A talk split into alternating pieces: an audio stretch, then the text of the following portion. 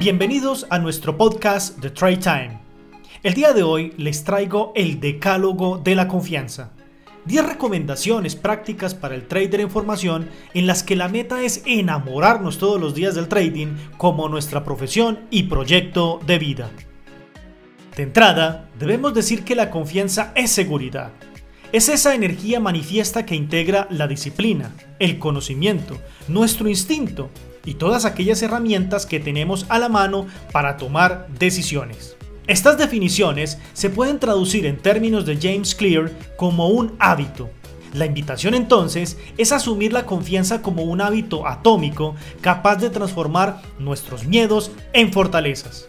Aquí vamos con este decálogo de la confianza. 1.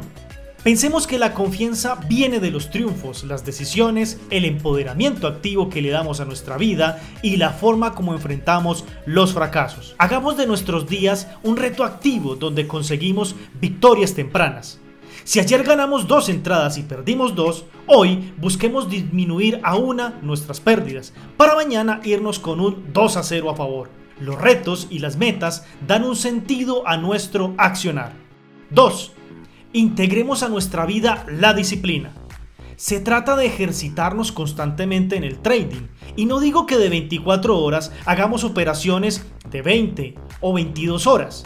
Lo que digo es que dentro de nuestra rutina programemos el espacio del estudio, el espacio para operar y el espacio para analizar por qué gané y por qué perdí. No solo debemos analizar las derrotas, será menester del trader reflexionar sobre sus victorias porque de estas podemos establecer las mejores estrategias. 3. Volvamos divertido el ejercicio del trading. Pongamos música, veamos un video y relajemos todos nuestros sentidos. Cuando estemos así, aprestemos nuestra atención consciente focalizada para determinar nuestro mejor análisis técnico, nuestra mejor estrategia y la mejor forma de ejecutar el plan de trading. Seamos sistemáticos. Diversión más relajación, más operativa, más análisis. 4. Paremos de maldecir, quejarnos o ver en el trading un enemigo. Debemos aprender a vivir con aquellas operaciones que perdemos, porque de la pérdida se aprende mucho.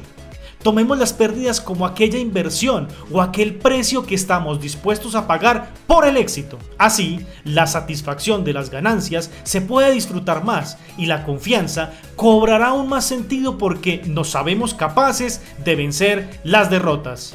5. El mercado no está para impacientes. Cuando la fluctuación del precio no se da o nuestras estrategias no se cumplen, paciencia, tranquilidad y más análisis.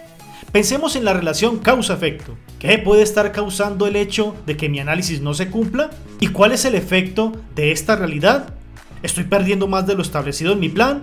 ¿Estoy operando por operar o me estoy dejando llevar solo por la emoción de recuperarme en cualquier momento con una entrada doble arriesgando la cuenta? La paciencia es la pausa oportuna antes del clic. La paciencia es la formación previa de conceptos. La paciencia es la confianza plena de saber que si cierro el broker, al otro día lo puedo abrir y tener la oportunidad de revertir las pérdidas. 6. Entre más herramientas, mejor me adapto al mercado. Busquemos los indicios, las señales y aumentemos nuestra probabilidad de éxito. Esto se denomina como confluencia. Las confluencias son las áreas en las cuales se puede reunir nuestros soportes y resistencias, los números redondos, las medias móviles y los patrones de vela. Cuando estas indicaciones oscilen en tiempos y precios articulados, se genera el llamado a la acción. Operamos con más probabilidades de éxito. 7. La confianza se consigue evaluando. Hagamos una evaluación formativa permanente y superemos el castigo, la frustración o el autoflagelo cuando las cosas no se nos dan. Antes de castigarnos sin misericordia, cerrar la operativa con rabia o dejarnos llevar por la calentura del momento, evaluemos los factores que nos sustentan como traders. ¿Cómo manejo mis emociones? ¿Qué sé y qué me hace falta en las técnicas del trading? ¿De qué forma tomo mis decisiones y qué factores inciden en el momento en que enfrento al broker? Evaluar es mejorar, porque hago conciencia de mis oportunidades de mejora. 8. Caminemos en los hombros de gigantes. Esos gigantes son las lecturas, los autores, los cursos, las instrucciones, los manuales y aquel compañero aventajado que puede transferirme conocimiento. Busquemos los ejemplos, las historias de vida, los expertos y aquellas variables externas que nos pueden tender la mano. La confianza la apoyamos en lo otro y en los demás, en el aprestamiento de todos los recursos disponibles para mi seguridad. 9. No operemos con dinero que no estamos dispuestos a perder. Más altos de fe y menos temores arraigados en el hecho de contar con recursos financieros que no tenemos. El trading tiene un nivel de riesgo inmanente a los negocios y a las operaciones con instrumentos financieros. Por esto, el trading es un ejercicio de inteligencia financiera, en la que el dinero es solo un recurso y no un fin en sí mismo. Y 10. La confianza como hábito debe traernos alegría, paz, tranquilidad. Si hoy no disfrutamos la operativa y la convertimos en una obsesión, corremos el riesgo de darle una patada al computador y mandar todo al demonio cuando vemos disminuir nuestras cuentas.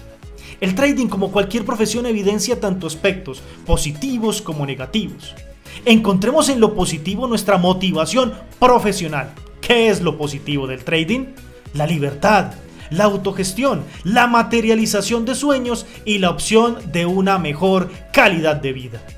Espero que hayas disfrutado de este decálogo, esperando que lo apropies y generes esa confianza en tu trading personal. Un fuerte abrazo y no olvides poner en ITM tu formación.